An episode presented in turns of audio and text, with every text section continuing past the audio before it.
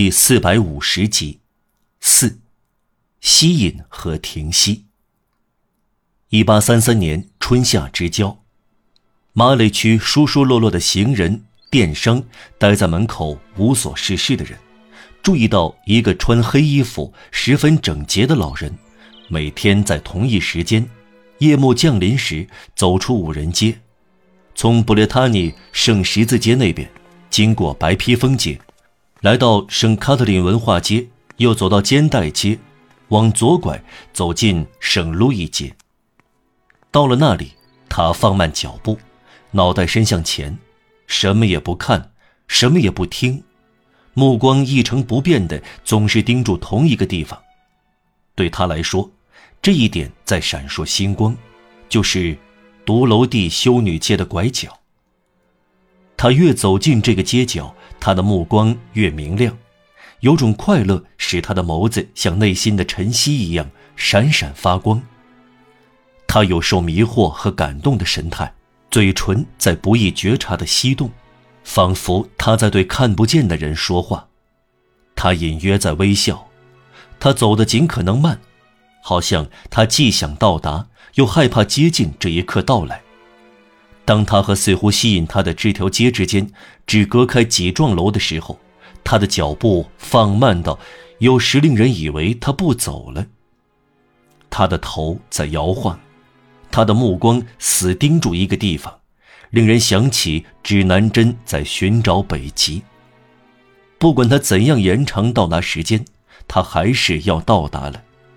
他走到独楼地修女街，于是他站定了。瑟瑟发抖，胆怯而凄切的探头越过最后一幢楼的拐角，朝这条街张望。在这凄凉的目光中，有点东西像对可望而不可及的事物着迷了，又像关闭了天堂的反光。然后，一滴眼泪渐渐积聚在眼角，大到滚出来，淌下脸颊，有时在嘴角停住。老人感到眼泪的苦涩，他这样待了几分钟，仿佛石头一样。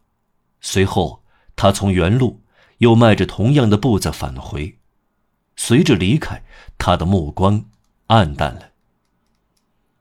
这个老人逐渐不再走到独楼地修女街的拐角，他在半路上的省路一街便停下，时而走得远一点时而走得近一点。一天。他待在圣卡特琳文化街的拐角，从老远望着独楼地修女街，然后他默默地摇摇头，仿佛自我拒绝一样东西，走回头路。不久，他甚至走不到圣路易街，在帕维街就停下，摇了摇头，然后返回。后来，他不超过三亭街，再后来，他不超过白披风街。好像一只不再上发条的挂钟，摇摆幅度缩小，直到停止。每天他在同一时刻出门，走同一条路线，但不再走完。也许他没有意识到，他在不断缩短路程。他整张脸只表达一个想法：何必呢？目光暗淡了，再没有闪光，眼泪也枯竭了。不再积聚在眼角。这沉思的目光是干枯的。老人的头总是伸向前，下巴不时在抖动，受紧的皱褶令人难受。有时天气不好，他腋下夹着一把雨伞，绝不打开。